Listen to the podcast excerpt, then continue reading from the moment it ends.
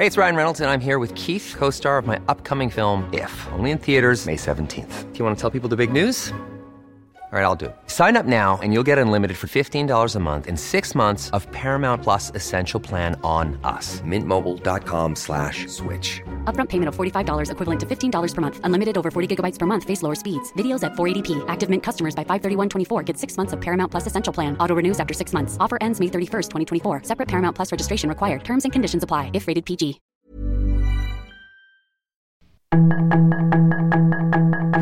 Tarde a tarde, lo que necesitas saber de forma ligera con un tono accesible. Solórzano, el referente informativo.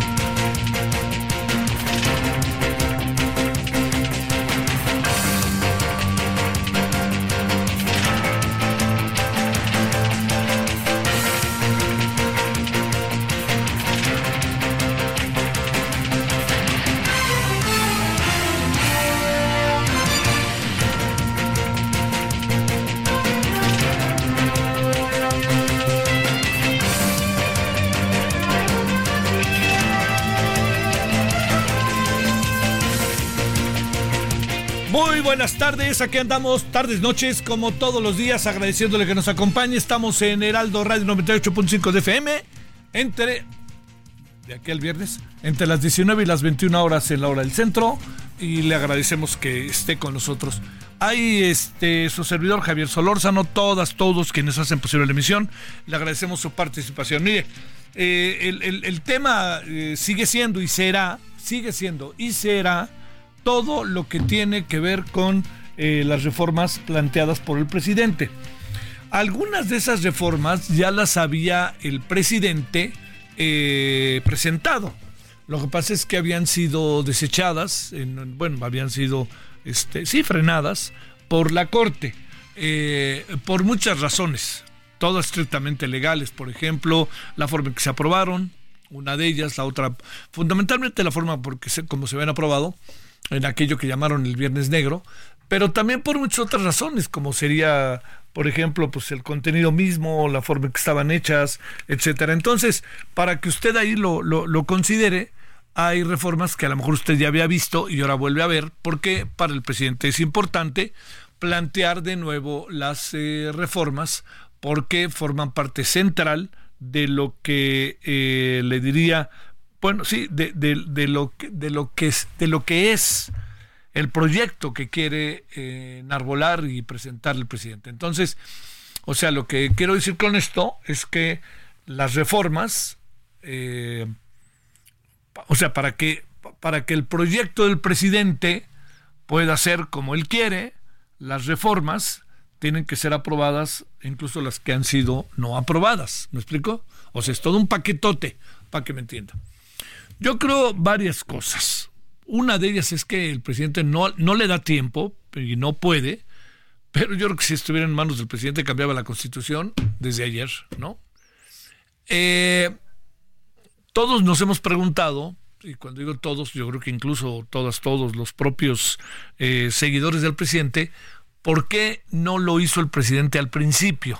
Para que pudiera, con la fuerza que traía, que fueran aprobadas en su gran mayoría y gobernar ya con todo ello. Eh, no, no, queda muy claro el por qué no, pero sí queda claro ahora el por qué sí en este momento, ¿no? Él mismo lo dijo esta mañana. O sea, el presidente hoy, esta mañana, confirmó lo que ayer le dijimos, sin tener este, una bola de cristal, ¿no? De esto de lo que se trata son las elecciones. A ver, ¿y por qué se trata de las elecciones? Bajo las premisas del presidente. Porque el presidente lo que quiere es que estos sean los temas que se discutan en la campaña. Y de alguna manera, pues le metió ahí un 4, no, un 4 y hasta un 4T, a, la oposición, porque va a ser muy difícil que estas reformas no estén en el ánimo del debate y de la discusión todo el tiempo. Va a ser muy difícil que no sea así. Y cuando digo que va a ser muy difícil que no sea así, es que el presidente se va a encargar y Morena se va a encargar. Y algo que hay que agregar. Claudia Sheinbaum hoy dijo que las reformas serán parte de su campaña presidencial. Entonces, si usted se da cuenta, arma todo el presidente de tal manera que pues hay muy poca capacidad de maniobra, para decirlo claro. Hay muy poca posibilidad de moverse para un lado o para otro eh, desde la perspectiva de la oposición. Aquí lo que, lo que ante lo que estamos es, mm, yo soy de la idea de que el presidente hace reformas para no dejar de estar, ¿no? Entonces, si el presidente sigue estando, más allá de que lo pueda hacer, más allá de que tenga la habilidad para hacerlo, que tenga eh, un partido político que lo apoya y más allá de que tenga una candidata que aparece con una ventaja como se vio hoy en el Heraldo, yo no sé si sea tanto, pero la ventaja que hoy le concede la, la, este, la, encuesta que se presentó en el Heraldo hoy es, es de las más amplias que yo he visto. Es de las más amplias que yo he visto. Yo hubiera imaginado que hubiera bajado un poco. No que hubiera bajado sustancialmente, pero un poco, pero pues Covarrubias dice y el Heraldo hoy dicen otra cosa y eso es lo que lo que hay, ¿no? Hay otros que hablan de, de menos ventaja, el financiero el otro día, pero la de hoy del Heraldo es contundente, ni le demos muchas vueltas. Bueno, entonces, con todo eso de, de, por medio, lo que sucede es que el presidente va creando un camino que fundamentalmente tiene que ver con, uno, meter las reformas al proceso electoral.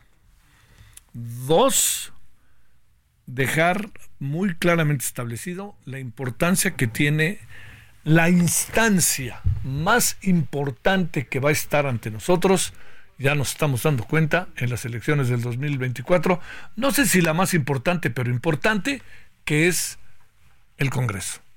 Y tercero, dejar una herencia transaccional, que eso es lo que él quiere, que es el proyecto de la 4T. Y, quinto, y cuarto, el presidente deja de estar físicamente, pero la reforma lo lleva a que esté como una especie de fantasma o como una especie de imaginario colectivo todo el tiempo. Yo le planteo, a ver, noviembre de este año, vamos a poner, este, no se da la mayoría en el Congreso, pero gana Moreno otra vez, gana Claudia Sheinbaum, ahí se van quien vive con las, este, con las, eh, con los estados, municipios, en fin, ¿no? Pero básicamente predomina Morena. Pues, ¿qué va a hacer Claudia Sheinbaum? Desde noviembre, dije noviembre por decir algo, ¿no? Pero pues va a estar ahí con todo, dándole, porque ella, ella ya dijo, yo me voy a meter aquí con todo para apoyar este lo que son los planteamientos del presidente.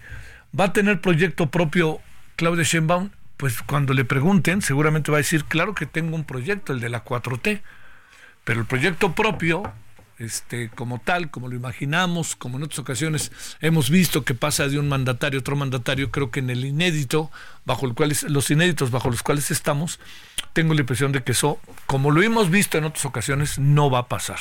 Y si dicen, deja que se ponga la, la este, ¿cómo se llama? La, banda y vas a ver todo lo que va a hacer, híjole, yo, yo no sé por qué en esta ocasión no estoy tan convencido de ello.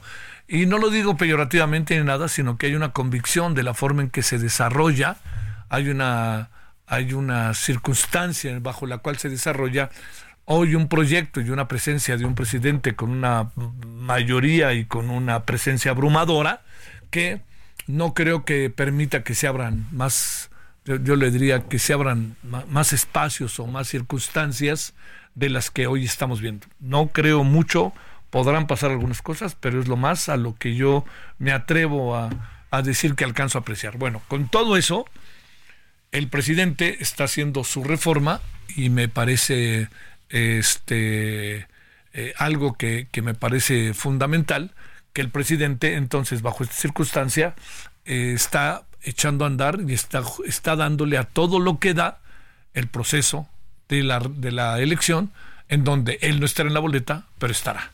Y yo creo que ya nos queda más que claro. Ahora, lo segundo es el contenido de las reformas. O sea, hay un, una cuestión política, que de herencia, toda una serie de cosas. Pero el segundo es el contenido de las reformas. El presidente, para el contenido de las reformas, toma una decisión, por fin ya, que es desaparecer todos los institutos autónomos, menos el apéndice que ya tiene en su gobierno, que se llama la Comisión Nacional de los Derechos Humanos, entre otros. Eh, ¿Qué significa desaparecer? Que esto es muy importante, todos los, eh, los institutos autónomos. O sea, los institutos autónomos, el presidente los llena de adjetivos, pero no demuestra nada. Yo creo que esto es muy importante. Hay cosas que se han dado en los últimos, eh, en los últimos años en donde el presidente tiene un discurso profundamente efectista, ¿no? Mediático, logra acaparar la atención, dice cosas fuertes. Y uno imagina que después de esto viene el hecatombe para aquellos que han violado la ley. Por ejemplo, uno imaginaría que el caso de Yotzinapa tendría en este momento un derrotero distinto, ¿no? Muchísimo más avanzado. Uno imaginaría que todo el caso de la estafa maestra pues tendrían ya toda una serie de circunstancias muy bien desarrolladas para tratar de dilucidar y por fin hacer plena terminar el caso con todo y sentencia, ¿no? Bueno, resulta que hasta Rosario Robles le ya nos enteramos que le este que, que dijeron que este que le que hicieron le, le, dieron una licencia este apócrifa, ¿no? Alguien le inventó una licencia para decir que tenía dos licencias. Luego hay un tercer asunto que será el de señor Emilio Lozoya, que es uno se vuelve locas es con todo esto del, de Pemex y la empresa brasileña. Y luego también, pues uno diría, bueno, si pasó lo que pasó en Segalmex, pues órale, ¿no? Pues vámonos con todo. Y ahora, si pasó lo que se dice de poca transparencia con las obras emblemáticas, pues hacerlas transparentes. Bueno, pero eso no es un asunto que esté en el ánimo del presidente, pero que sí esté en el ánimo de los institutos autónomos que lo que buscan es protección de datos personales, ojo con lo que pasó con los periodistas en Palacio Nacional, y lo otro que es muy importante, que es el hecho de rendición de cuentas y sobre todo, diría yo, la transparencia de buscar la transparencia de las acciones de gobierno. Entonces, el presidente se quiere deshacer de todo eso, se quiere hacer del IFETEL. Mire, dice el presidente que dicen también este no lo que pasa es que las cosas siguen este más o menos igual no mire no no es algo de mi gusto no pero hoy hoy espérame hace años hace años existía Televisa. Hablo de la tele. Luego apareció TV Azteca que es todo un asunto para mí de su origen en su origen todo un asunto muy a mí me confunde. Era Imevisión se hizo TV Azteca pero ya había dos. Luego se habló del duopolio no pero luego aparecieron otras cosas, como hayan sido, ¿eh? Como hayan sido. Una de ellas es, se creó imagen. Como haya sido, se creó imagen y ahí está. Y nosotros somos una, una este, competencia más en ciernes, pero es una competencia más. Pero lo que me quiero referir no es que diga yo que con esto todo cambió, no, pero se ha logrado ir poco a poco abriendo y igual con un nivel alto de competitividad que nos ayudó muchísimo el desarrollo de las nuevas tecnologías detrás de cada ciudadano hay alguien que puede contar una historia. Que es periodista o no, eso discutámoslo si quieren en un salón de clase. Pero eso es un hecho. Entonces, ha habido con el IFETEL un mayor orden, quitaron algunas de las estaciones piratas eh, de radio. O sea, han pasado cosas, han pasado cosas y el IFETEL ha sido clave, ¿no? Tenemos un internet, tenemos muchas cosas que están tienen un proceso de, de, de, espérame, no estoy hablando, no estoy diciendo que está bien todo, que quede clarísimo, pero lo que me quiero referir es que hay un régimen por el cual hoy vivimos, en el cual las cosas han empezado a dar un giro. Entonces, todo eso lo pongo en la mesa para lo que significa la Comisión Federal de Competencia, lo que, que, es algo que se pierde en las reformas del presidente, la, el Instituto, el, el INAI, el IFETEL, pues muchas de estas instituciones que fueron creadas precisamente porque había una concentración del poder y el desarrollo de las democracias habla de una de, equilibrios y habla de órganos externos a los gobiernos, porque si a los gobiernos les dejamos la tarea de que ellos mismos nos digan cómo van, se van a ver en el espejo y van a decir que son los más bonitos que ninguno como diría Rocío Durcal. Entonces, yo le diría, aquí esto es importante ver el papel que juega cada una de estas instituciones. ¿Se van a aprobar o no se van a aprobar? Pues mire, yo veo difícil por las mayorías y por lo que verbalmente dice la oposición. Habrá que ver si a la mera hora también, ¿no? Luego les, atacan, les dan un llegue y se asustan. Pero lo que sí es cierto es que no pareciera. Pero hay cosas que sí valdría la pena discutir. Eh, a mí me confunde mucho el tema, vamos a tratarlo un ratito de las, de las pensiones, pero por lo pronto yo le diría, dejemos así la reflexión, el presidente tiene objetivos de doble índole, los electorales y lo de su proyecto transeccional, y para ello tiene a su corcholata favorita, que si nos atenemos a los escenarios, ella va a poder, ella puede ganar las elecciones y ella sería la representante de este proceso transeccional, ¿no? Bueno, vámonos a los 19 con 15 en del centro. La información de último momento en el referente informativo. El expresidente de Chile, Sebastián Piñera, murió este día tras desplomarse un helicóptero privado en el que viajaba, de acuerdo con un comunicado de su oficina. Según información de la Armada y el Servicio Nacional de Prevención y Respuesta ante Desastres, una persona murió y tres personas resultaron heridas por el siniestro ocurrido en el lago Ranco. El presidente Andrés Manuel López Obrador recibió este día a Elizabeth Sherwood Randall, asesora sobre seguridad nacional de la Casa Blanca, a petición de su homólogo estadounidense Joe Biden. La capital de Guerrero suma dos días sin el servicio de transporte público, mientras que escuelas de todos los niveles suspendieron clases con la intención de mantener a salvo a sus alumnos y maestros. Al cumplirse 24 horas de los ataques registrados la mañana del lunes 5 de febrero, con un saldo inicial de tres conductores muertos que después se amplió a cuatro, todas las rutas del transporte público decidieron no reanudar sus actividades. El fiscal de Quintana Roo, Raciel López, informó de la localización con vida del periodista Michel Díaz, quien fuera reportado como desaparecido desde el pasado 4 de febrero en el municipio de Benito Juárez, Quintana Roo. El informe semanal para la vigilancia epidemiológica informó este día que hay 1.518 casos confirmados por COVID-19 en el país y en lo que va del 2024 se han reportado 23.374 casos sospechosos. Las entidades a nivel nacional que tienen un alza en casos son la Ciudad de México con 446 casos positivos, Estado de México con 117, Hidalgo con 85, Nuevo León con 84 y Jalisco con 68. Al iniciar operaciones este día, el dólar se vende hasta en 18.20 pesos en ventanilla en bancos. En tanto, el tipo de cambio interbancario se ubica en 17.06 unidades por dólar, con una ganancia de 0.29% frente al precio de referencia del lunes. La Corte de Apelaciones de Washington determinó este día que el expresidente Donald Trump no tiene inmunidad presidencial ante la imputación por su intento de revertir su derrota electoral de 2020 e instigar el asalto al Capitolio. Los ataques hutíes en el Mar Rojo están retrasando y en algunos casos paralizando las operaciones de diversas industrias de Europa, principalmente las relacionadas con automotriz, acero y químicos, mismos que de acuerdo con especialistas y firmas de logística están encareciendo de 4 a 8% sus productos en México. Sus comentarios y opiniones son muy importantes. Escribe a Javier Solórzano en el WhatsApp 5574 50 13 26.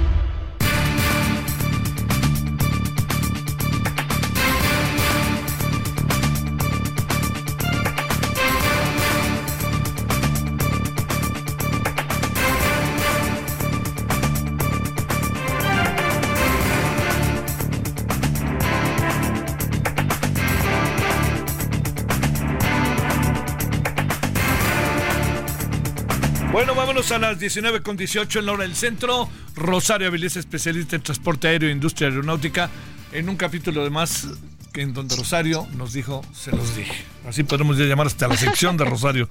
Rosario Avilés, se los dije. Bueno, ella nos dijo el trabajo que iba a pasar para pagar todo lo que debemos del aeropuerto internacional de del aeropuerto de Texcoco. Lo que pasa es que nunca nos imaginamos que fuera tanto. ¿Cómo estás, Rosario?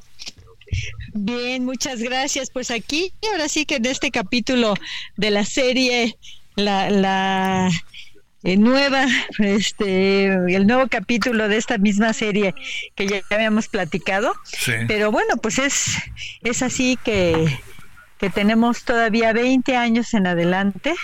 para pagar todos estos bonos que, que se renegociaron en su momento y que por desgracia no le dejaron nada para mantenimiento del Aeropuerto Internacional de la Ciudad de México. ¿Qué se está haciendo con ese dinero que deberíamos de pagar, que ya nos dieron una prórroga o no sé cómo funciona, hasta el año, hasta donde entiendo, 2047? Mira, esto ya se habían renegociado. Te voy a contar. Mira, en principio se colocaron 6 mil millones de dólares para eh, pues financiar todo lo que fue la construcción del aeropuerto, eh, del nuevo aeropuerto de la Ciudad de México en, eh, en el área de Texcoco. Y después cuando se canceló, punto uno, pues se prepagó una parte que eran eh, 1.800 millones de dólares, que en aquel momento tenían, eh, ya sabes cómo es esto, estos bonos, que tienen un valor en el mercado de 97 eh, centavos por cada dólar, 97 centavos de dólar por cada dólar de deuda, y eh, se pagaron a un dólar 01 es decir, un centavo más de lo que originalmente se contrataron, pero cuatro centavos más de lo que valían en el mercado. Entonces se pagó esa parte, se quedó eh, pues como deuda 4.200 millones de dólares que se refinanciaron para los siguientes años hasta el 2047. Este, eh, no hay nueva inversión con... A ver, si ya no hicimos el aeropuerto, todo se fue a la IFA y casi nada se fue al Aeropuerto Internacional de la Ciudad de México, para decirlo claro. De hecho, nada, porque en el convenio original de la deuda había una parte que era eh, para el mantenimiento del Aeropuerto Internacional de la Ciudad de México. O sea, primero se eh, eh, utilizaban 5 mil millones de pesos para el mantenimiento del Aeropuerto Internacional de la Ciudad de México, pero en la renegociación que se hizo a principios de este sexenio, eh, pues se pidió a la hora de renegociar los pues dueños de esta inversión, le dijeron, bueno, pero es que tú me tienes que prepagar cada, cada año una parte y entonces todo aquel dinero que era para el mantenimiento de la, del aeropuerto de la Ciudad de México se destinó directo al pago de la deuda. Entonces no hay eh, este eh, remanente que antes había para la, el mantenimiento del aeropuerto de la Ciudad de México y eh, pues todo se le deja al presupuesto de egresos de la Federación que eh, en este año eh, destinó 1.500 millones de pesos para el mantenimiento, pero que pues obviamente no cubre las necesidades del aeropuerto. ¿Cuánto se le da comparativamente al Aeropuerto Internacional de, la Ciudad de México con toda la movilización que hace cotidianamente? ¿Cuánto se le da? ¿Cuál es la diferencia entre lo que se le da al Aeropuerto Internacional de la Ciudad de México y al AIFA? Bueno, la, el AIFA, la verdad es que es menos, es un poco menos lo que se le está dando, pero estás hablando de un aeropuerto de 14 puertas contra un aeropuerto que tiene 99 posiciones.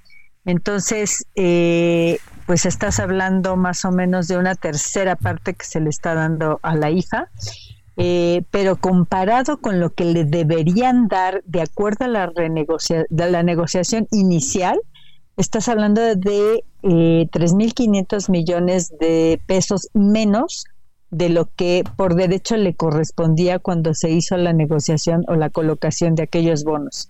Entonces, eh, la verdad es que, pues por eso te explicas que pues esté todo eh, pues muy complicado, no hay eh, suficiente infraestructura, no hay eh, pues una, un drenaje que permita desahogar cuando hay lluvias torrenciales. Eh, pues lo hemos visto, ¿no? De pronto empieza a haber una lluvia muy fuerte y toda esa lluvia se va adentro del aeropuerto, se inunda. Es de verdad, eh, pues muy triste lo que sucede en el Aeropuerto Internacional de la Ciudad de México, porque le estamos quitando realmente 3.500 millones de pesos anuales. ¿Qué, para cerrar, en breve si se puede, crear Rosario, ¿qué pasa con el dinero? ¿El dinero hacia dónde se va? Bueno, el dinero lo que está sucediendo es que en esa renegociación de los bonos, en lugar de darle una parte de la TUA, de la tarifa de uso aeroportuario que pagamos los usuarios, eh, eh, antes estaba eh, negociado que una parte de esa TUA, 5 mil millones de pesos, fueran directamente a lo que es el mantenimiento del aeropuerto de la Ciudad de México. eh, como a la hora de renegociar, se decidió que ese dinero se fuera directo al pago de los bonos que se colocaron para la construcción de Texcoco. Entonces, eh, pues lo que está sucediendo es que no hay ese dinero y el presupuesto de egresos de la federación pues aporta esos 1.500 millones de pesos anuales para el mantenimiento, pero pues no son suficientes porque hay que recordar que este aeropuerto tiene 70 años. Entonces, eh, pues hay que hacer muchos eh, arreglos en las pistas, en el drenaje y etcétera.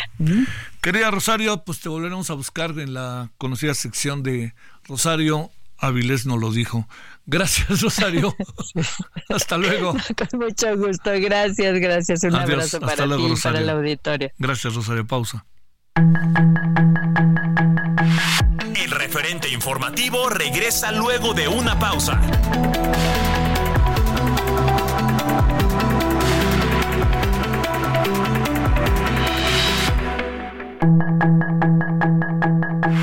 Estamos de regreso con el referente informativo.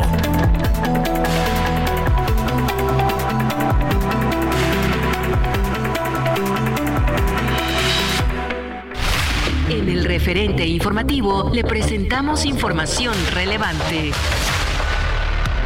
Oposición no aprobará reformas que debiliten o desaparezcan instituciones. INE perfila recepción de preguntas de redes sociales para primer debate presidencial. Hallan con vida a periodista Michelle Díaz en Quintana Roo. Sistema Cutzamala abrió febrero con agravante sequía y ausencia de lluvias. Hasta este día se han reportado 1.518 casos positivos de COVID-19 en México. Murió el expresidente de Chile, Sebastián Piñera, en accidente de helicóptero. Joe Biden presentó reforma migratoria y acusa a Donald Trump de amenazar a senadores.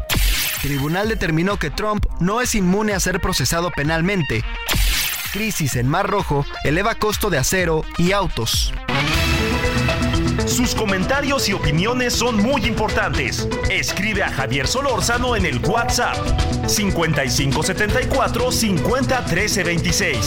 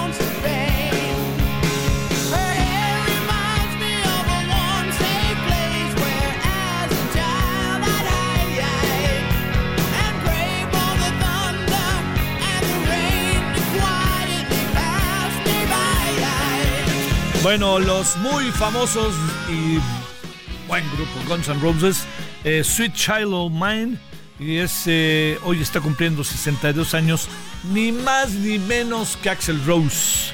vocalista, líder de esta agrupación. Nació en el 62 y se encuentra en la, le diría, en la lista de los 100 mejores cantantes de todos los tiempos. Esto dice la revista Rolling Stone.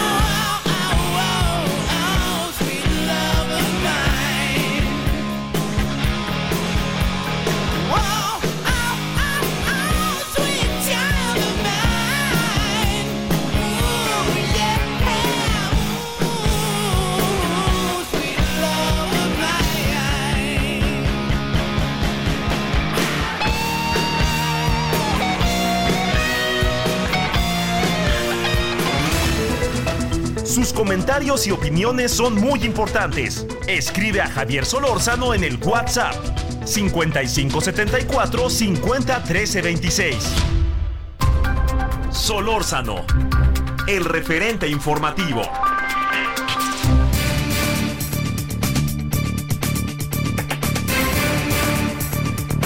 Fíjese que hoy, de, de eh, una manera pues intempestiva, murió en un accidente de helicóptero el presidente, expresidente de Chile, Sebastián Piñera. Eh, yo tuve oportunidad de entrevistarlo dos veces. Un tipo muy agradable, ¿eh? debo decir, una persona muy agradable. Y era este, un empresario que eh, llegó a la presidencia, este, entendió la democracia, y pues el señor Boric fue el que ganó y a él entregó el poder sin ningún tipo de, de enojo, ni de escarnio, ni nada. Y el señor Bórico ya le ha guardado un tributo muy democrático y muy respetuoso que me ha gustado mucho.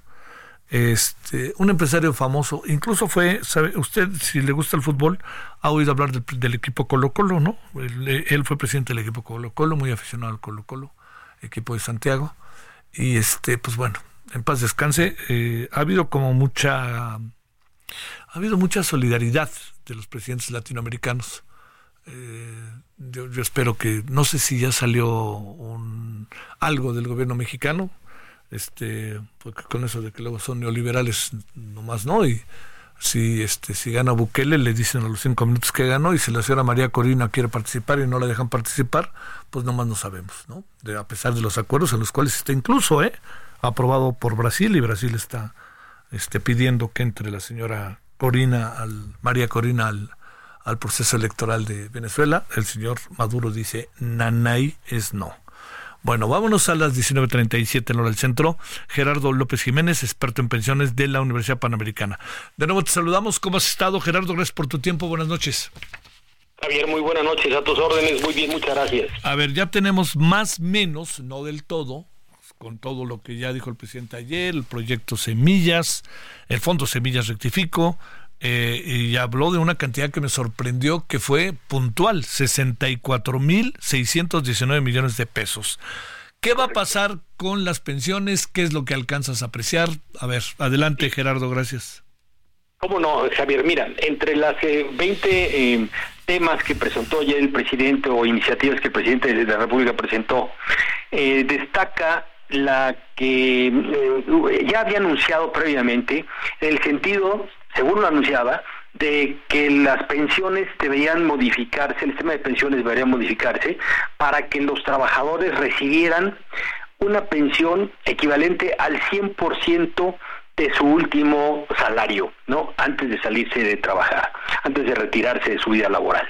Y nos preguntábamos cómo iba a ser esto. Bueno, ahora ya el presidente acotó su propuesta, ya no está hablando de todos los trabajadores ni del 100% de la pensión. Únicamente dice, vamos a ofrecer este em, beneficio a los trabajadores que tengan un salario de hasta 16.777 pesos. Entonces, ya no son todos los trabajadores, son solamente estos que lleguen o que tengan un salario de hasta esa cantidad. Y a ellos se, en esta iniciativa se les aseguraría una pensión cuando se retiren de la vida laboral de esta cantidad, 16.777, no para los demás, solo para ellos. ¿Y para qué trabajadores? Para trabajadores afiliados al Seguro Social y al ISTE. Esa es la primera. No es una ah, reforma como se había dicho, sino acotada a esta cantidad de trabajadores. ¿Cuántos son estos trabajadores?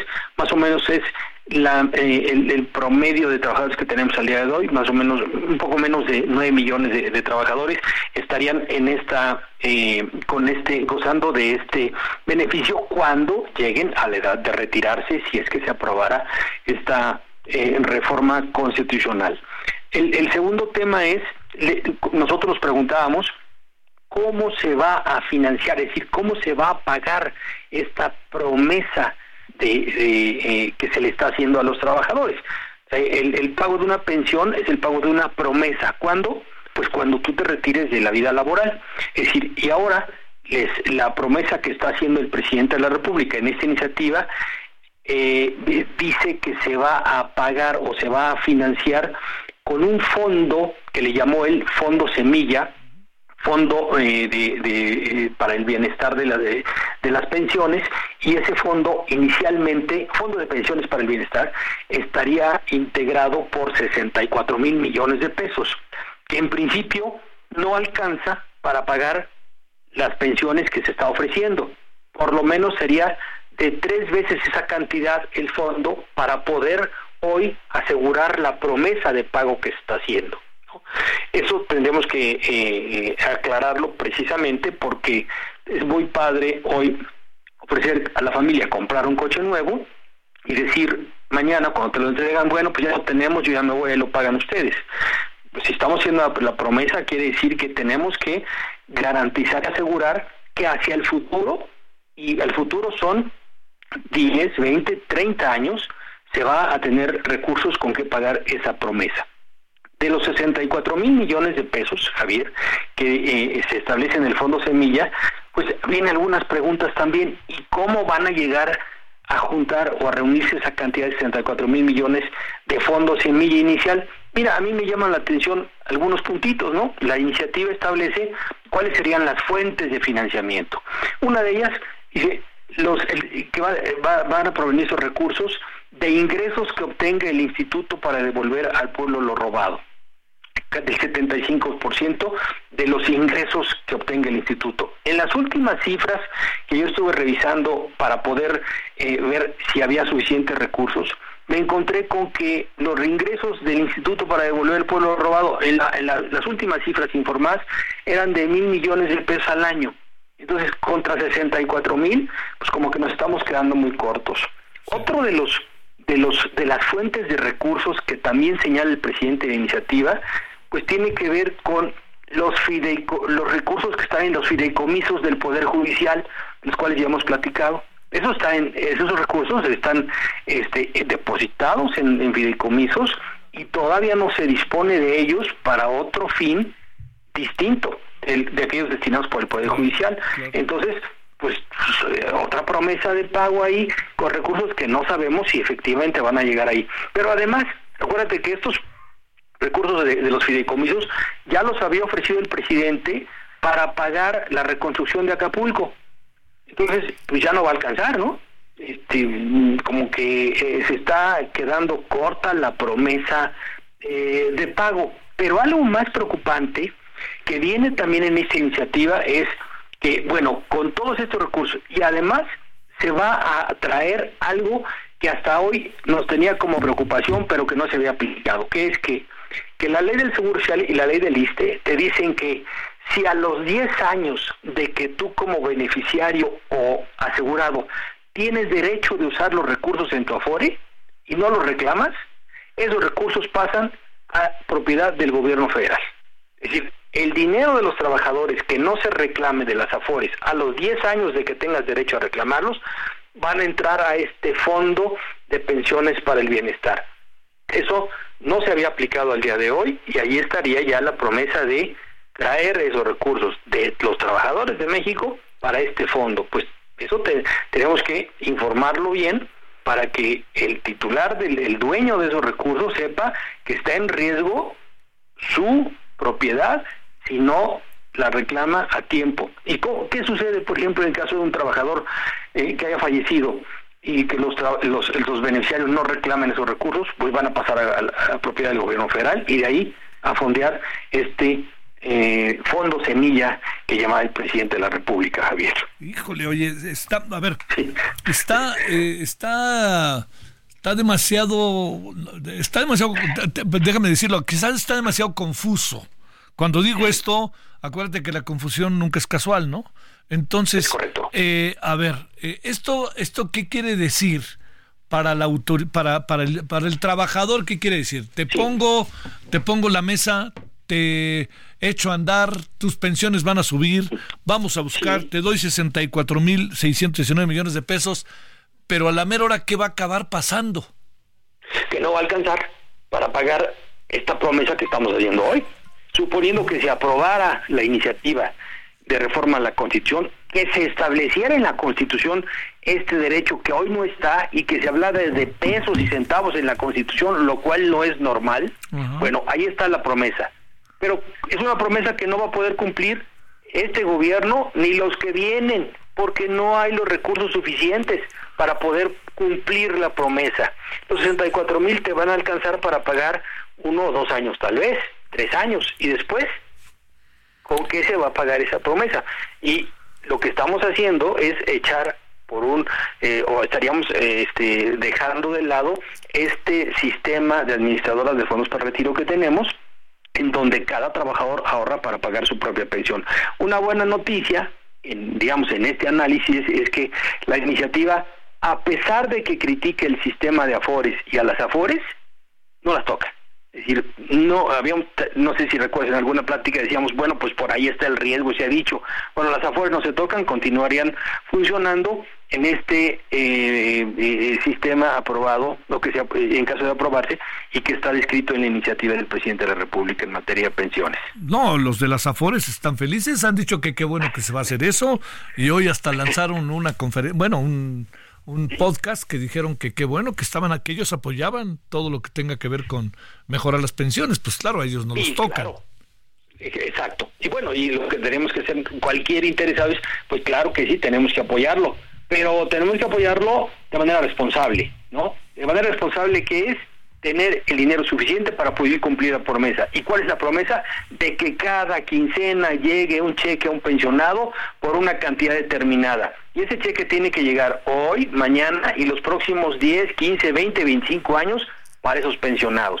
Esa es la promesa que decimos que debe tener sustento para poderse pagar. La iniciativa se queda corta. La iniciativa se anuncia como una iniciativa de gran calado, como una iniciativa en donde todos los trabajadores se van a beneficiar y ni es de gran calado, ni es fiscal responsable, fiscalmente responsable, ni se van a beneficiar a todos los trabajadores de México. Ese es el tema de esta iniciativa.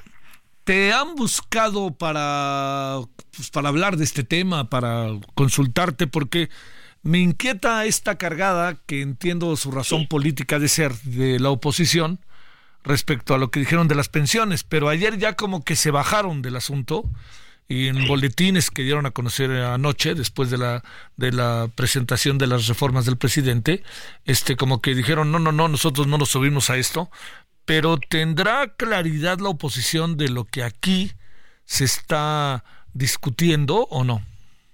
No, yo creo que no. La, la, oposición en un principio dijo, dime con qué se va a pagar. Bueno, el presidente ya lo puso, ¿no? Pues con esto. Pero cuando vemos a qué corresponden las propuestas de pago, las fuentes de financiamiento, vemos o que no alcanzan y que lo que se dice ahí que va a tener o va a aportar recursos, pues no lo tiene o son eh, recursos que están comprometidos para dos propósitos diferentes y diversos, además de que están en fideicomisos y con otra, o que son de trabajadores y de beneficiarios, que es otra peor todavía. Pero otra peor es que de la mano de esta iniciativa va también la obligación del gobierno federal de hacer un descuento enorme de todos los eh, adeudos que tiene el ISTE con todos los gobiernos estatales y municipales en cuanto a, eh, por una cantidad de así como de 9 mil millones de pesos que están ahí descritos en una iniciativa que va en paralelo. Entonces todo esto, oye, pues mira, es una bonita promesa, pero pues no se va a poder cumplir y por lo tanto eh, discutir eh, eh, su aprobación pues llevaría a, nada no es este ponerle ahí simplemente pues unos cheques que se van a pagar pero que no hay con qué pagarlos. Ese es el tema. Ah, ¿Viste otra cosa por ahí de las reformas que te llame la atención respecto a área directa o indirecta en la que estás, este Gerardo? Sí, el tema de vivienda, por ejemplo, que se menciona. Sí, sí, sí, claro. Este, ya el mecanismo que describe la iniciativa de dotar de, de, de, vivienda a los trabajadores está en la Constitución, en el artículo 123, desde hace muchos años. Y desde 1970, que se crea el Infonavit, se crea ese mecanismo, se dice, bueno, los, los patrones tienen obligación de proporcionar vivienda a, sus trabajadores. Ay, jole, qué, qué duro está, ¿no? Pero dice la Constitución, esta obligación se cumplirá con las aportaciones que harán los, los patrones a un fondo. Y claro, el Infonavit, ya está.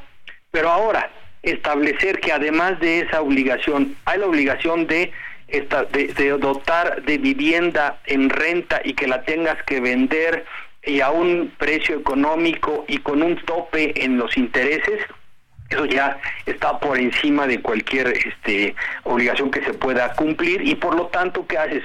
Pues que va a obligar a los patrones a eliminar cualquier incentivo, incentivo que en materia de otorgamiento de vivienda quisieran tener. ¿Para qué me meto en un problema con, eh, con el gobierno federal de donde me está topando precios para vivienda cuando pues no tengo obligación de hacerlo? Basta con que tú aportes como patrón tus, tus 5% eh, de cuotas de Infonavit para cumplir con la obligación y hasta ahí. Si tú tenías como patrón otro interés en mejorar tus ofertas de vivienda a tus trabajadores, pues esto, esta iniciativa elimina esa, esos incentivos, ¿no? Entonces, esa es otra preocupación y eh, no se ha comentado mucho, pero vale la pena mencionarlo también.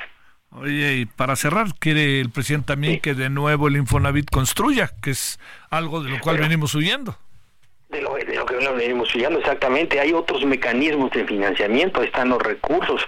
Eh, el Infonavit es otro tema también este que, que, vale, vale la pena comentar, ¿no? En cuanto a los recursos, pero hoy que está funcionando mejor y que los, los trabajadores tienen la cuenta de sus ahorros en materia de vivienda, saben que lo pueden utilizar, etcétera, ya meter al Infonavit otra vez a problemas de construcción y de corrupción, etcétera, pues para qué lo estamos haciendo si hoy Infonavit está funcionando bien.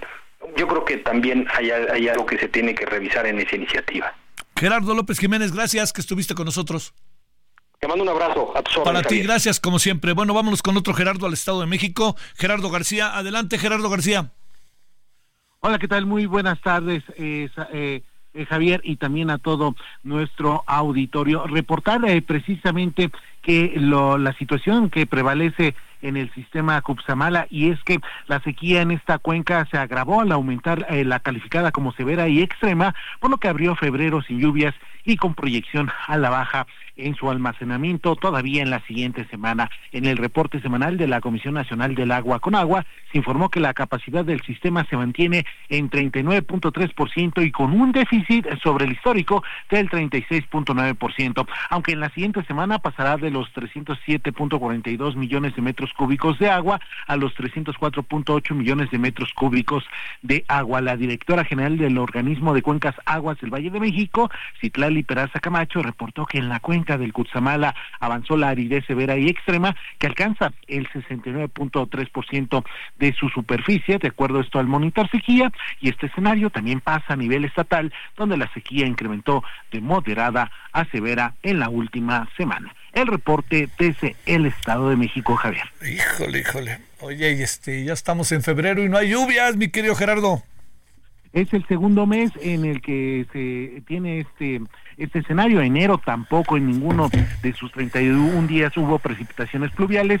Febrero seguirá así y en los próximos meses y esto hasta llegar a junio cuando se está proyectando que ya se tenga la temporada de lluvias y es que y si es que llegan a tiempo para revertir esta situación eh, la, del faltante del déficit de agua en este sistema Cupsamala, que lo llevará precisamente en ese mismo mes a, eh, a su operación mínima, que es la, la cantidad de agua que se tiene ya en menos de 150 eh, días de disponibilidad de lo que ya se está proyectando.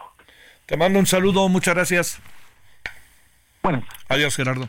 Bueno, vámonos a una pausa. Fíjese que están jugando ahorita eh, Monterrey y Comunicaciones en Guatemala y estoy viendo que se dieron una pelea absurda eh, fuera del estadio aficionados de Comunicaciones y del Monterrey.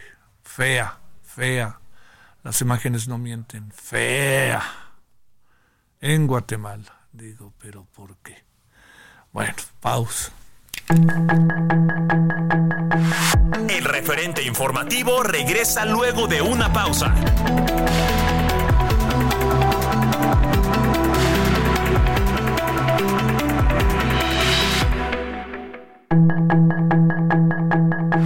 Estamos de regreso con el referente informativo.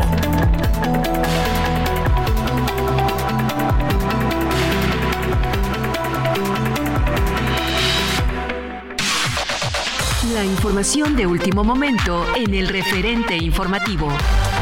Un nuevo grupo armado denominado el Cártel del Chiapas se dio a conocer este martes mediante un video en redes sociales. El grupo de hombres fuertemente armados, presuntamente desde la localidad 20 de noviembre, municipio de Emiliano Zapata, amenazaron al Cártel de Sinaloa, uno de los principales generadores de violencia por el control de la frontera en esa entidad. El Pleno de la Suprema Corte de Justicia de la Nación ordenó a la Unidad de Inteligencia Financiera, la UIF, y a la Secretaría de Hacienda transparentar la versión pública de la información en su poder acerca de la contratación del software de espionaje Pegasus, programa que supuestamente espió a periodistas. Hey, it's Ryan Reynolds, and I'm here with Keith, co star of my upcoming film, If, only in theaters, May 17th. Do you want to tell people the big news? All right, I'll do it. Sign up now and you'll get unlimited for $15 a month in six months of Paramount Plus Essential Plan on us. Mintmobile.com slash switch. Upfront payment of $45 equivalent to $15 per month. Unlimited over 40 gigabytes per month. Face lower speeds. Videos at 480p. Active Mint customers by 531.24 get six months of Paramount Plus Essential Plan. Auto renews after six months. Offer ends May 31st, 2024. Separate Paramount Plus registration required. Terms and conditions apply if rated PG. Y defensores de derechos humanos, al considerar que su difusión no arriesga la seguridad nacional. La defensa legal de los ocho militares que fueron detenidos por segunda ocasión por su presunta relación con la desaparición de los 43 normalistas anunció que presentará una denuncia penal contra el fiscal Rosendo Gómez Piedra por usar las declaraciones de testigos protegidos que reconocieron ser parte de la desaparición de los normalistas. Como respuesta a la sexta tormenta invernal, la gobernadora de Baja California, Marina del Pilar Ávila Olmeda, anunció que por seguridad se continuará con la suspensión de clases este miércoles 7 de febrero en los municipios de Tijuana, Ensenada, Tecate, Playas de Rosarito y San Quintín, donde según los pronósticos acontecerá el fenómeno meteorológico con mayor intensidad. Este martes se registró un ataque armado en la carretera Tecpatán-Malpaso, en Chiapas, que dejó como saldo una persona muerta y una más herida. El colectivo Madres Buscadoras de Sonora encontró restos humanos en un pozo de 77 metros de profundidad en el ejido El Triunfo, en la costa de Hermosillo. Ceci Flores, representante del grupo, mencionó que el lugar fue ubicado gracias a una denuncia anónima que advirtió el pozo era utilizado desde el 2015 para arrojar cuerpos.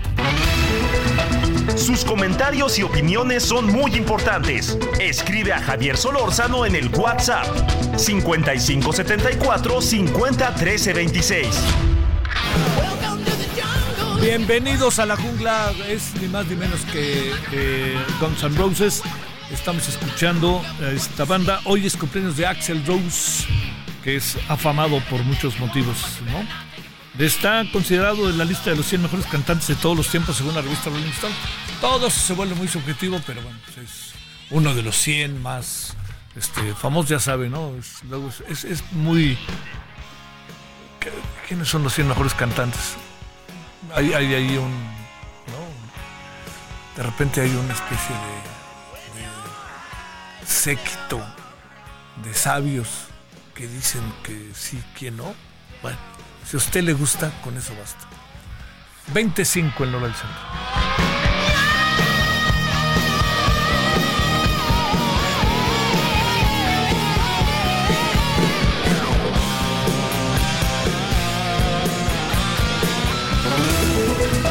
Sus comentarios y opiniones son muy importantes. Escribe a Javier Solórzano en el WhatsApp 5574 50 Solórzano, el referente informativo.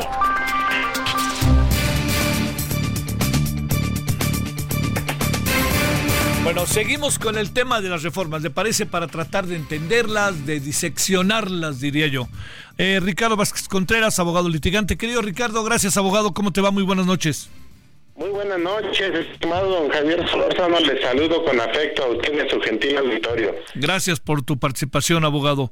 Eh, a ver, para hablar en términos que yo digo, ¿no? Deportivos, Luego, luego se ve quién sabe pegarle a la pelota en el fútbol cuando la pelota viene y le pegan bien o mal de bote pronto.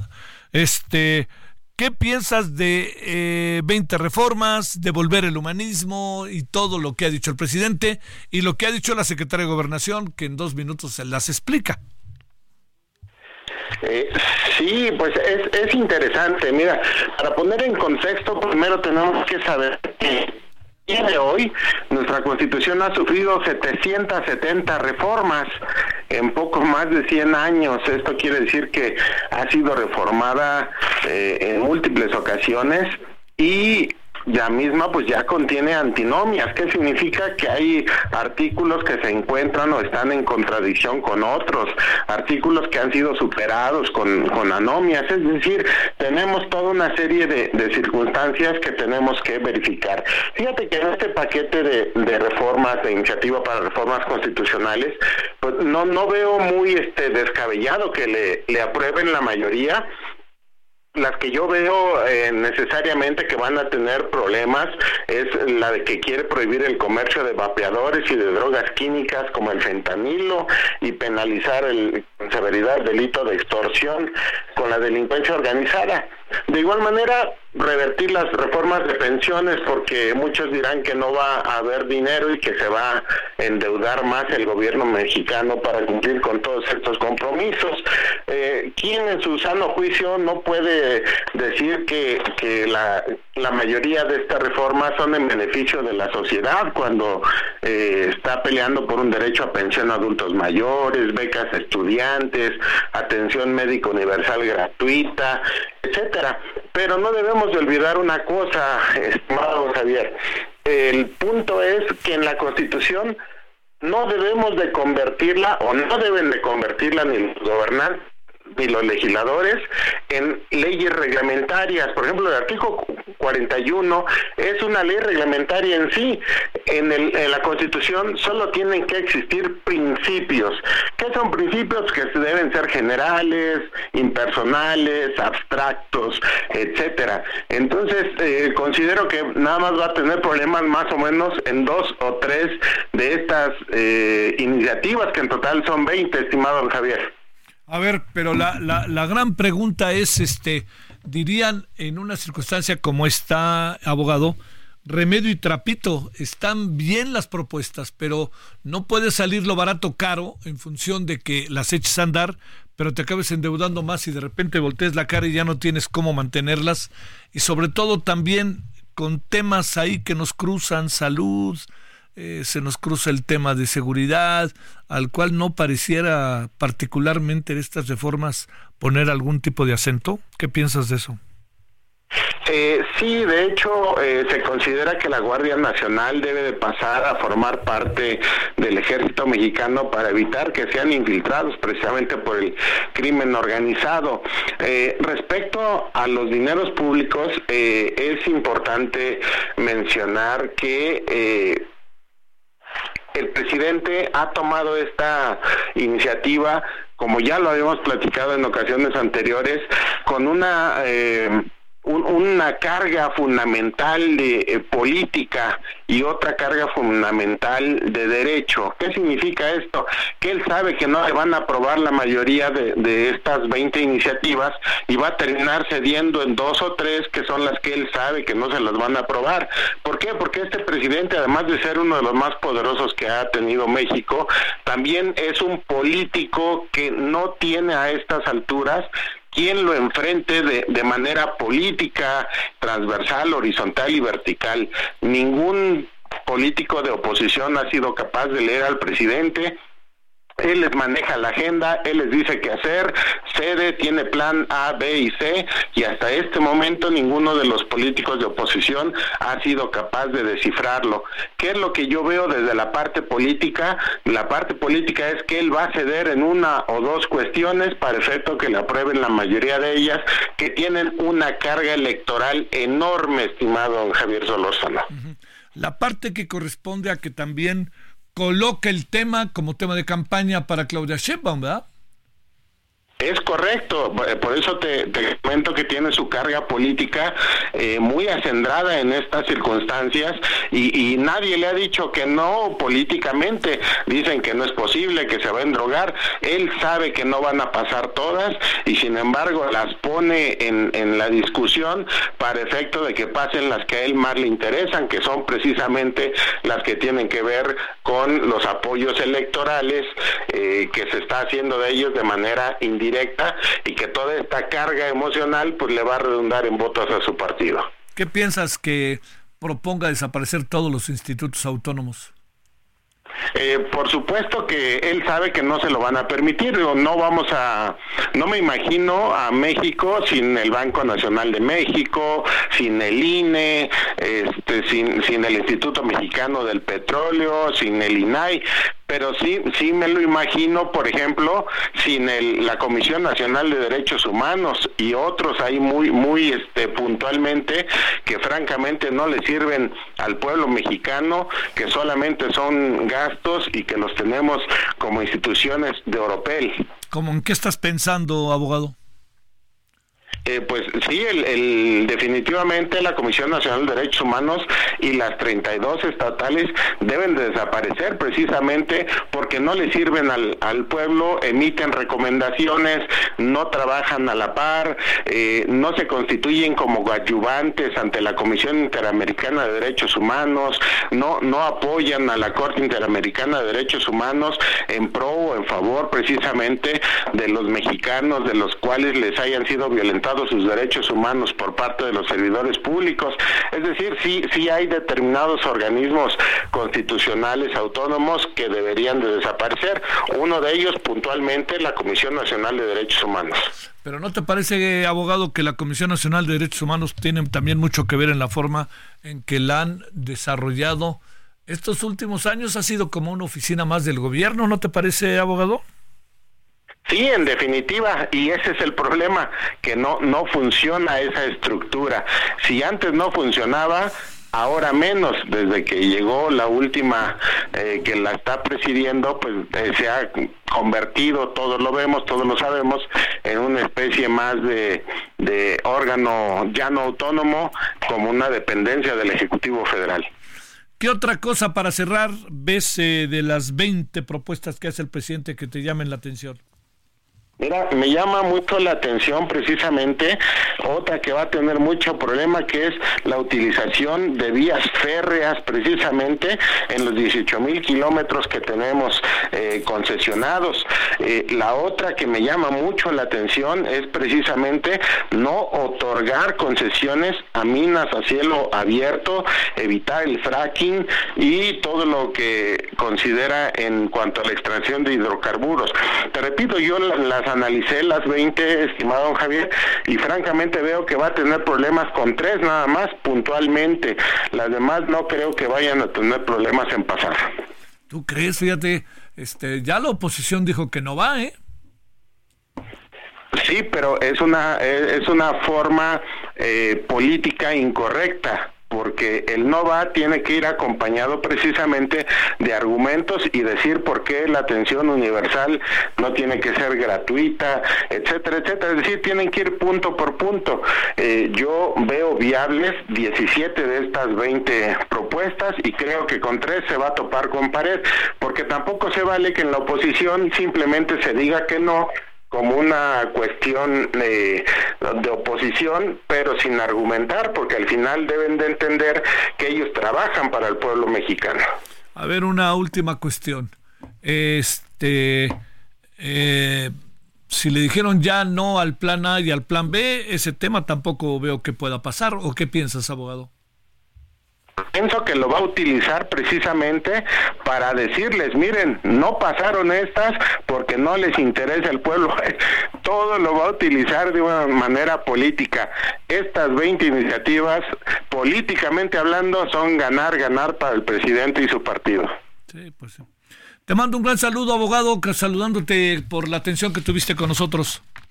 A la orden, abrazo. Gracias, Ricardo Vázquez Contreras, abogado, litigante y experto en estos menesteres de los que hemos visto. Vámonos hasta Oaxaca, Karina García. Adelante, Karina. ¿Qué tal? Buenos, eh, buenas tardes, eh, Javier. Pues informarte que el gobierno estatal presentó el informe quién es quién en el precio de pipas de agua, en el que se revelaron los nombres de al menos 10 proveedores privados que eh, se encuentran en la mira de las autoridades ante el abuso en el precio, que han alcanzado costos de hasta 1.600 pesos ante la falta de líquido en el Estado. Según un diagnóstico realizado por la Procuraduría Federal del Consumidor en el 2023, el precio de las pipas de agua no rebasaban los 800 pesos.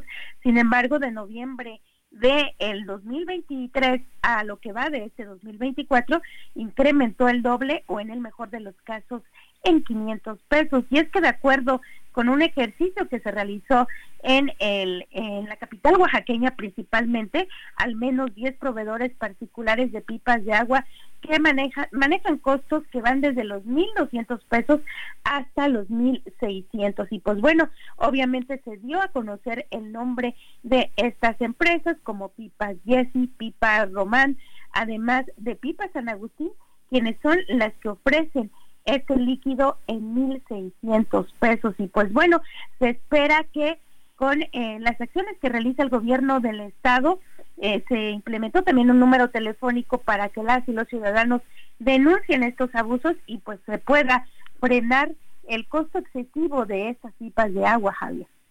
Pero de, de, la, de las empresas que ofrecen el servicio, como cuántas quedaron este, señaladas eh? y multadas, supongo. Bueno, hasta el momento no se han aplicado las multas, lo reconoció el gobierno del estado. Sin embargo, se está trabajando ya con la Profeco para analizar cuáles serían las estrategias, pero sobre todo, efectivamente, estas multas que se van a imponer a al menos estas 10 empresas que surten de agua únicamente en la capital oaxaqueña. Te mando un gran saludo, Karina García. Muchas gracias. Saludos hasta Oaxaca. Gracias, Javier. Muy buenas noches. 20 con 18, 20 con 18 en hora del centro. Sus comentarios y opiniones son muy importantes. Escribe a Javier Solórzano en el WhatsApp 5574 50 13 26. Solórzano, el referente informativo.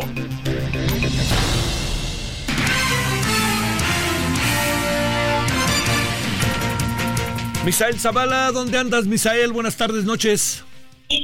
Javier, buenas noches, te saludo, saludo también al auditorio, pues hoy la oposición del PAN, PRI, PRD y Movimiento Ciudadano se dijeron abiertos a analizar las iniciativas de reforma del presidente Andrés Manuel López Obrador, pero rechazaron las que tienen que ver con la desaparición de instituciones o debilitamiento de la Suprema Corte de Justicia de la Nación, o también en contra de mantener la militarización del país.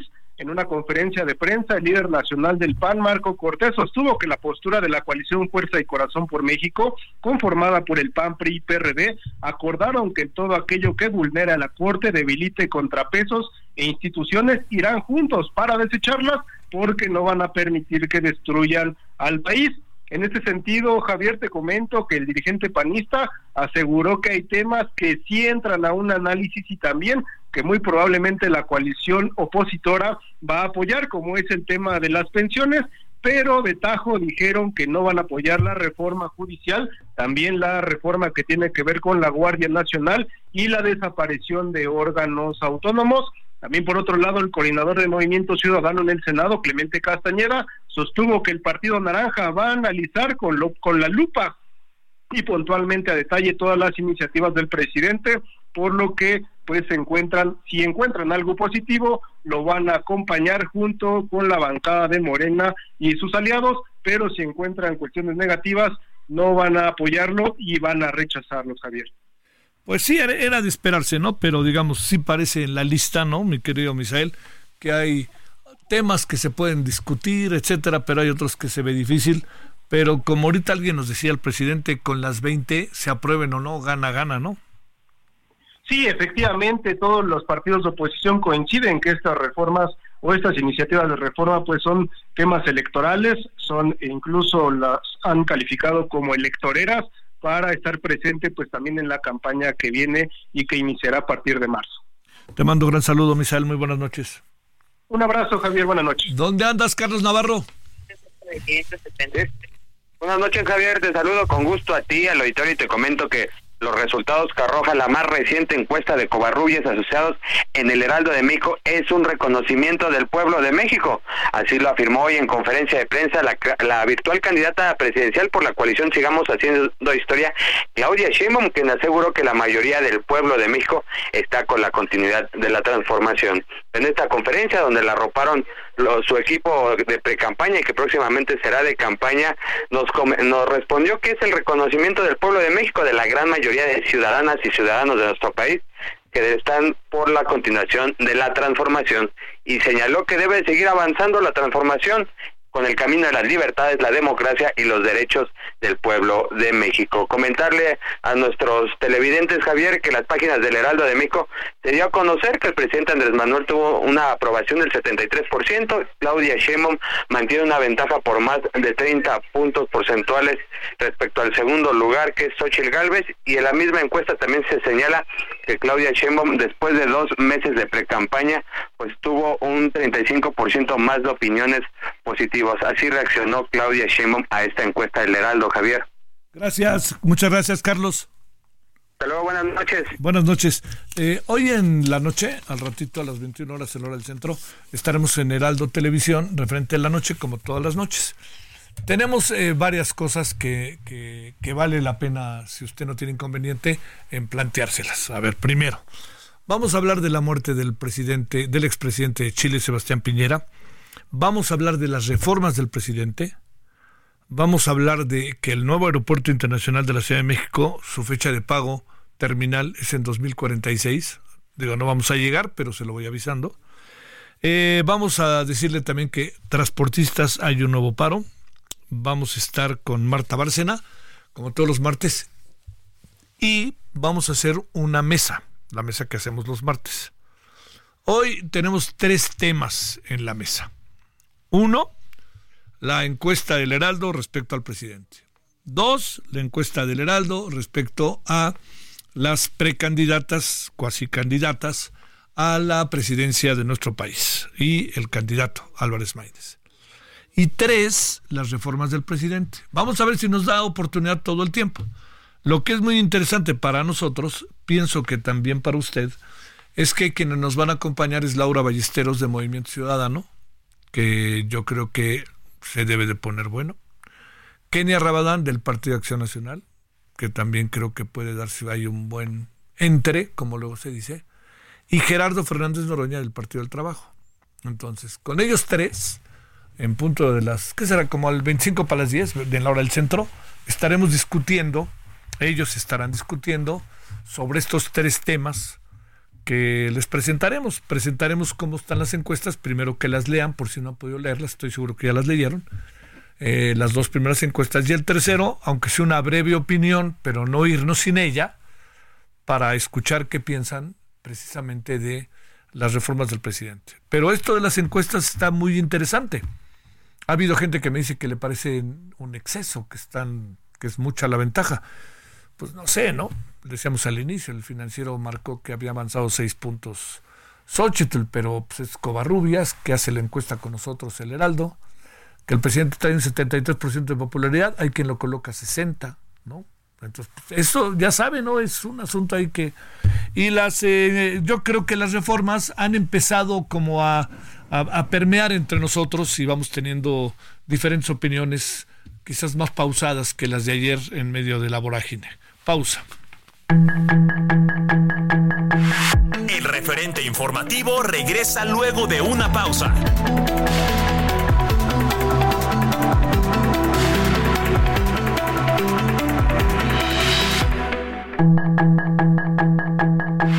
Estamos de regreso con el referente informativo.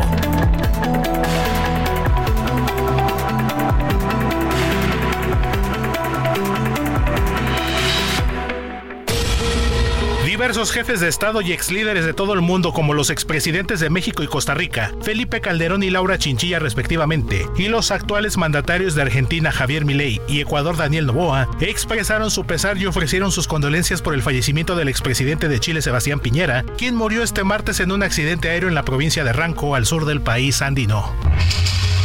El ejército de Israel intensificó este martes sus ataques en el oeste de la región de Yan Yunis, al sur de la franja de Gaza, mientras que la Oficina de Coordinación de Ayuda Humanitaria de la ONU advirtió que una ofensiva militar israelí en la ciudad de Rafah podría constituir un crimen de guerra por el bombardeo indiscriminado de zonas densamente pobladas.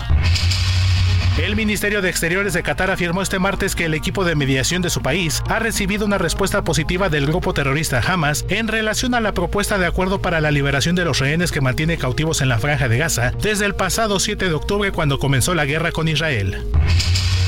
En respuesta, el secretario de Estado de Estados Unidos, Anthony Blinken, anunció que Washington está revisando la respuesta de Hamas sobre la propuesta de acuerdo para la liberación de rehenes en Gaza, la cual será evaluada conjuntamente con el gobierno de Israel durante su visita al Estado judío programada para este miércoles. El portavoz del Consejo de Seguridad de la Casa Blanca, John Kirby, advirtió este martes que Ucrania se está quedando sin municiones y afirmó que es vital que los países aliados, incluido Estados Unidos, aprueben nueva ayuda militar para que los ucranianos puedan seguir enfrentando la invasión rusa, que cumplirá dos años el próximo 24 de febrero. En un discurso ofrecido este martes en la Casa Blanca, el presidente de Estados Unidos, Joe Biden, culpó a su antecesor Donald Trump del posible fracaso de un proyecto de ley de migración negociado por senadores demócratas y republicanos, argumentando que el exmandatario prefiere sacar provecho político antes que ayudar al país. La Corte de Apelaciones de Washington, D.C. determinó este martes que el expresidente de Estados Unidos, Donald Trump, no tiene inmunidad presidencial ante la imputación en su contra por incitar al asalto al Capitolio ocurrido el 6 de enero de 2021, en su afán de revertir su derrota en la elección presidencial de 2020. El Servicio Médico Legal de Chile informó que la cifra de fallecidos por los incendios en la región de Valparaíso se elevó este martes a 131, de los cuales solo 35 han podido ser identificados, mientras que el subsecretario del Interior del país andino, Manuel Monsalve, señaló que aún hay cerca de 100 personas desaparecidas y las viviendas dañadas podrían llegar a las 15.000. Para el referente informativo, Héctor Vieira ideal sería, esta canción se llama November Rain, ojalá fuera February Rain, ¿no? Ghosts and Roses y el Axel Roses que está de Axel Rose, perdón, que está de cumpleaños para que escuche esta banda particularmente emblemática que se llama Guns and Roses, como diría Ernesto Cedillo, pistolas y rosas. Sus comentarios y opiniones son muy importantes. Escribe a Javier Solórzano en el WhatsApp 5574 50 26. Solórzano, el referente informativo.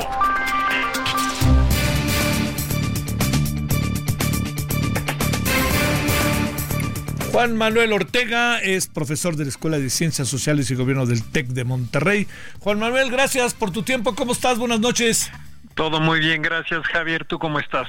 Pues bien, a ver, este, ¿por dónde? Empecemos por Trump, si te parece, ¿no? Empecemos por eh, que no tiene inmunidad presidencial y que si ganara las elecciones, según entendí, Juan Manuel, pues, podría ser procesado sin importar el tiempo por lo que han llamado su versión como delito electoral. ¿Todo esto qué quiere decir? ¿En qué circunstancia queda Trump? Etcétera. Yo creo que, bueno, todo indica que Trump va a apelar esta decisión. Eh, lo que teóricamente lo lleva a llevar la, la, Suprema Corte de Justicia, lo que pasa es que, bueno, pues depende si la toma la Corte o no la toma, la regresa. Entonces, bueno, pues ahí está ahorita un poco la pregunta, ¿no? Si, si, si la Corte tomará esta, esta decisión. Lo que es interesante, me parece, es eh, la discusión que este panel de jueces del circuito de apelaciones de, DC encontró ¿no? En, Donald Trump, ¿no? y que básicamente le está diciendo que pues que no tiene inmunidad amplia o total, ¿no? Y que, pues básicamente una persecución federal es, bueno, pues puede llegar a término, ¿no? Se le puede culpar, ¿no?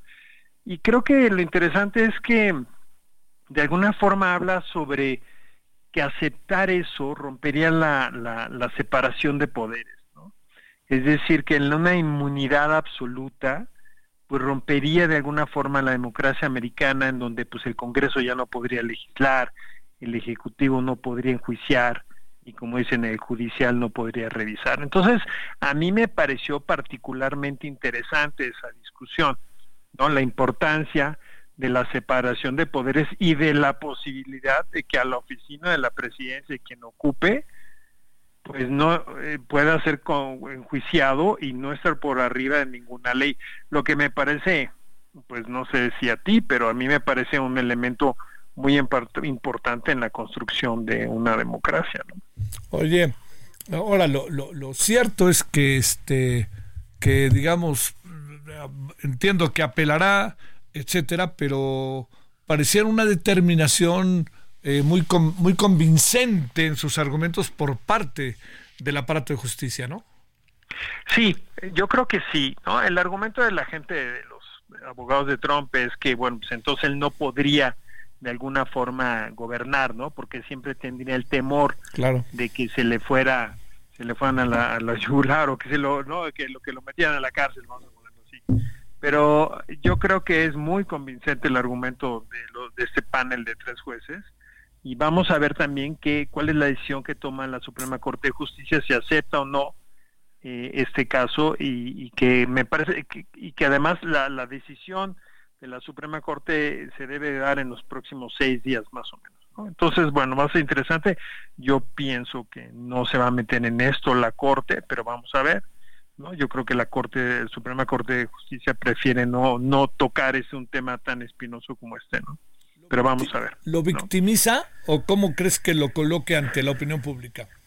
Yo creo que él se hace la víctima em, y, yo, es que, mira, lo que estaba escuchando es que las opiniones, es un país muy dividido, ¿no? Eh, lo cual es muy, muy, bueno, suena común, ¿no? Es un país muy dividido, es decir, los republicanos consideran que él es una víctima del sistema y los demócratas consideran que no. Entonces, se manejan estas líneas. Entonces sí, dentro de los republicanos sí se victimiza y sí logra apelar, digamos, al sentido de que las instituciones están en contra de él. Eh, por parte de los demócratas no es así. Entonces sí, sí tenemos un, país muy tremendamente dividido entre demócratas y republicanos, tremendamente dividido. Entonces, bueno, difícil, ¿no?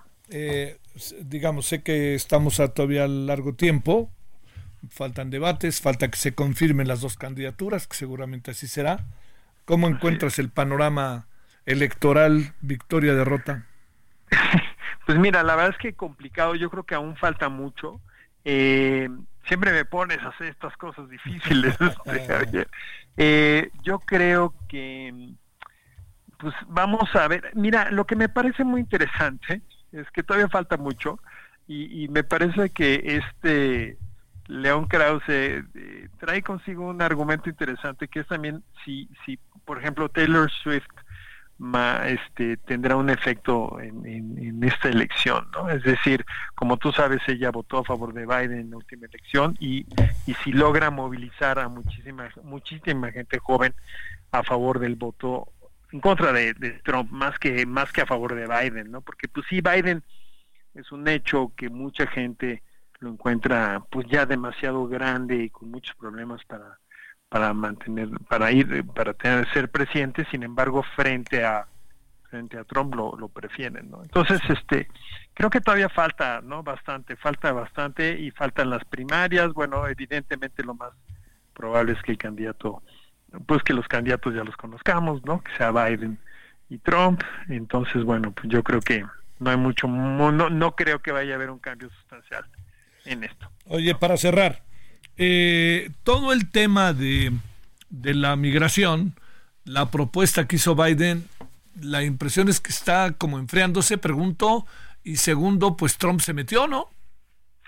Sí, yo, no, es tremendo, ¿no? Porque esa era una propuesta de legislación que pues pretendía ser ¿no? este, bipartisana o que los dos partidos la apoyaran y de alguna forma, bueno, este, los, los republicanos habían condicionado la ayuda, la ayuda a Israel y la ayuda a Ucrania y la ayuda humanitaria a Gaza por un acuerdo eh, alrededor de, una política de migración muchísimo más dura. Entonces, se concede esta posibilidad, se aumenta por miles de millones mejorar la seguridad, mejorar el asunto de los tener más oficiales eh, de asilo, en fin, más camas, una serie de cosas y a la hora de la hora se echan para atrás, ¿no? Entonces los republicanos, ¿no?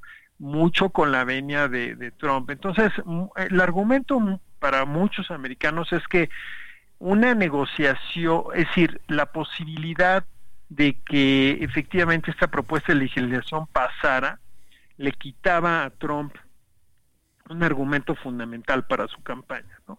que tiene que ver con la frontera sur y el problema de la política de migración, eh, que sí efectivamente es un asunto muy, muy complicado.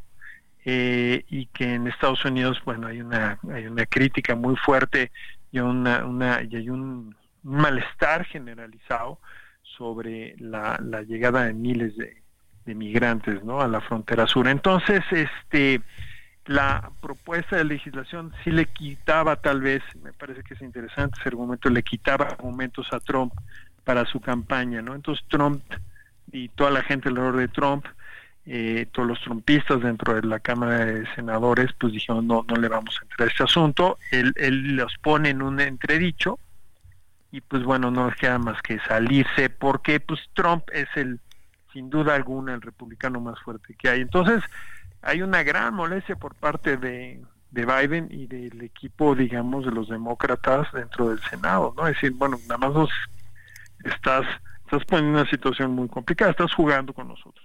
Entonces, muy complicado, muy, muy complicado.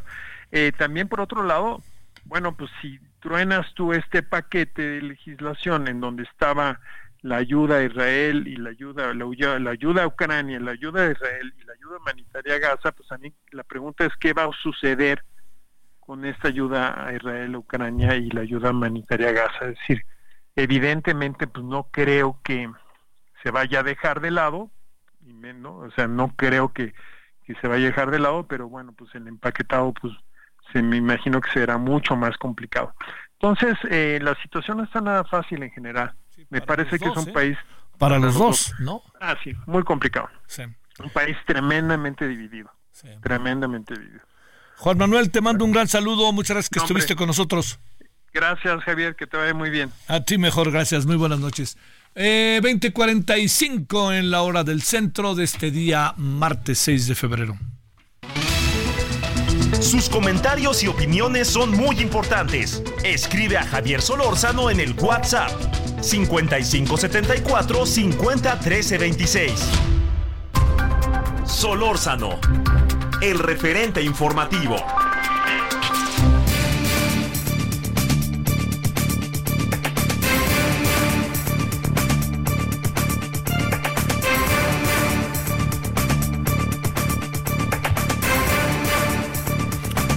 Ignacio Martínez Cortés, coordinador del Laboratorio de Análisis en Comercio, Economía y Negocios, la CEN, de la Universidad Nacional Autónoma de México.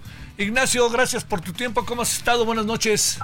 Esteban Javier, qué gusto saludarte a la orden. Muy bien, muchas gracias. A ver, eh, ¿qué puede provocar la reforma de pensiones? ¿Por dónde pueden ir las cosas? ¿Qué supones que podría darse? Se ve difícil su aprobación, como sea pero es un asunto que pareciera que tarde que temprano va a acabar eh, empujando al Congreso mexicano a tomar una decisión y si tienen mayoría eh, Morena y sus aliados a partir del primero de septiembre, pues cuenta que con ello, o veto a saber que acaban aprobando estos días también, aunque sea parcialmente, ¿no? Así es, y sin duda, este, aquí estamos hablando, este, Javier, de una cuestión de dinero, de recursos, de, de, presupuesto, que no es menor el, el, tema, ¿no? Entonces, este, la gran pregunta es de dónde va a salir ese recurso. Y echándole lápiz, este Javier, a, a los presupuestos 2024-2023, pues llegamos a, a una este, conclusión de que entre la parte de pensiones y las otras este, reformas que tienen que ver con este, recursos, pues eh, se, requieren, Javier, eh, más o menos este, de manera anual alrededor de un billón 123 mil millones de pesos. ¿no? Y aquí la pregunta es, ¿de dónde va a salir? Y, es eh, algo relativamente sencillo, fácil, Javier, este, que es con relación a eh, una reforma fiscal. Aquí muy importante no, no es confundir reforma tributaria. ¿sí? Este, reforma tributaria rápidamente es lo que tuvimos con Cedillo, donde pasamos del 10 al 15% del IVA, recordarás la que señal. Eh, con Calderón, donde se aumentó un punto porcentual el IVA de 15 a 16, también aparecieron dos impuestos nuevos, el IDE y el IETO. ¿No? Esa es una reforma tributaria, que es una este, reforma este, fiscal. Eh, ir con todo contra la evasión, elusión, este, la parte referente a la subvaloración, la subvaluación, eh, que no es menor lo que se pierde cada año sobre esto, Javier, que son alrededor del el orden de 2.6 billones de pesos. ¿Sí? Este, entonces, si, si vamos este, sobre estas reformas, podríamos bien impulsar una reforma fiscal que le pudiera dar al, a, las finanzas públicas más recursos y sobre esto pues eh, sí podríamos tener un margen para poder este, cubrir principalmente la parte referente a las pensiones donde este capital semilla de 65 mil millones de pesos sí es una base muy importante, pero no va a alcanzar. Oye, ¿tenemos una idea de dónde pueden salir los dineros? No más, no, ¿verdad? Eh, sí, sí, sí, sí. Y, mira que esto lo tuvimos principalmente en 2022, 2023 se continuó, pero recordarás que 12 grandes contribuyentes no habían pagado 2 billones de pesos, ¿eh? Por ahí todavía anda alguien, este, dueño de una televisora, debiendo, debiendo 700 mil millones de pesos que no quiere pagar. Sí, pero estamos hablando de los principales grandes contribuyentes. De ahí puede salir. ¿Sí? Este eh, porque una cosa es lo, que yo le denomino la economía ilícita principalmente el crimen organizado, y otra, la economía informal, donde en ocasiones se confunde la economía informal con el comercio ambulante, lo cual no es. Economía informal está desde, pero tú lo sabes muy bien, los grandes medios de comunicación que pues por ahí eh, tienen ciertas cuestiones de impuestos, las grandes empresas, pero también el profesionista, el contador, el abogado, ¿no? Este, que no lo factura. Entonces, esto es este, eh, algo que se tiene que impulsar. Eh, INEGI nos decía hace poco que la economía informal pesa el 24.9% del PIB. ¿no? Entonces, sí, sí, sí se puede tener estos recursos. Este, eh, si más allá, si la presidenta eh, en turno, este, quien sea de las dos o el presidente, ¿no? Eh, tiene que necesariamente, eh, sí o sí, impulsar una reforma fiscal para hacerse de ese tipo de recursos. Sí, sí, sí. Ahora, eh, las otras partes de la reforma también pasan por cosas de dinero, pasan, etcétera. ¿Qué alcanzas a apreciar de ellas? Muy rápidamente, este, eh, ahí de, de, estas, de este paquete de, de, 20, pues encontramos alrededor de, de, 11 que requieren de recursos, ¿no? Como este, la pensión para adultos mayores, becas a estudiantes, atención médica, eh, este financiamiento a la eh, vivienda, también la, parte referente a eh, este el salario este mínimo eh, la joya de la corona sin duda está en la parte de las este, eh, pensiones, eh, el apoyo eh, este, en, cuanto a asistencia social a este, los campesinos, ¿no? también está la parte referente a la cuestión de las becas a jóvenes, ¿no? Entonces, esas son principalmente las reformas que requieren de recursos precisamente para este, hacerlas funcionar. Sí, ese es el, asunto. Oye, ver, el tema de las pensiones, eh, ¿cómo podría el presidente encontrar una fórmula para que fuera aprobado? Es que el presidente nunca negocia, mi querido Ignacio, pero vamos a suponer que no le quedaras de otra. ¿Cómo tendría que hacerle? Bueno, aquí eh, ya por ahí se alzaron la, mano este, los del frente, quieren que este, estarían apoyando, pues vamos a ver, ¿no? De aquí a que se presente al, al Congreso, donde podría estar el del asunto presentando un buen paquete ¿sí? este, la parte del presupuesto, que mira, eh, si, si, le echamos lápiz a la parte de lo que propone el presidente en torno a una pensión del orden de 16, 17 mil pesos, no estamos más alejados de lo que en este momento se tiene, Javier. no es algo relativamente excepcional. Eh, excepcional. ¿Sí? Este, te lo pongo así, eh, un profesor de tiempo completo de, la UNAM que no tenga este, promoción anda en esa este, eh, jubilación. De igual forma, estamos hablando de eh, el, empleado este, de, de tabulador medio, en el gobierno este, federal, también de un profesor de educación media básica, ¿no? Este, primaria, secundaria. Eh, está en ese tipo de, eh, aspectos, la, la, pensión no está nada alejada de la eh, realidad.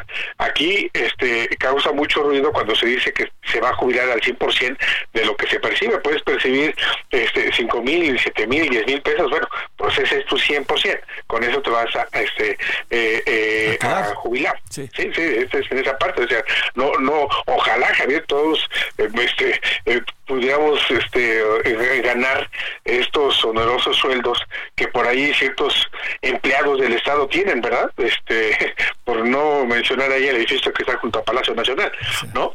Y está ahí sí el Estado sería en bancarrota, pero eh, créeme que este sí está ajustado con relación a lo que percibe el trabajador, vamos, lo pongo en este aspecto, de entre uno y cinco salarios mínimos. Uf, uf, uf. Pero pues como la película de Tom Cruise, Show, Me the Money, ¿no? Sí, sí, sí, sí, es ahí este, donde se tiene que eh, impulsar. Entonces, quien, quien gane el próximo 2 de junio, Javier, aprovechando el famoso bono democrático, bien podría impulsar esta reforma este, fiscal, porque si no, entonces se tendría que presentar en 2025, 2026, 2017 es muy, 2027 eh, es muy difícil, nuevamente por las elecciones. Te mando un gran saludo, Ignacio Martínez, muchas gracias.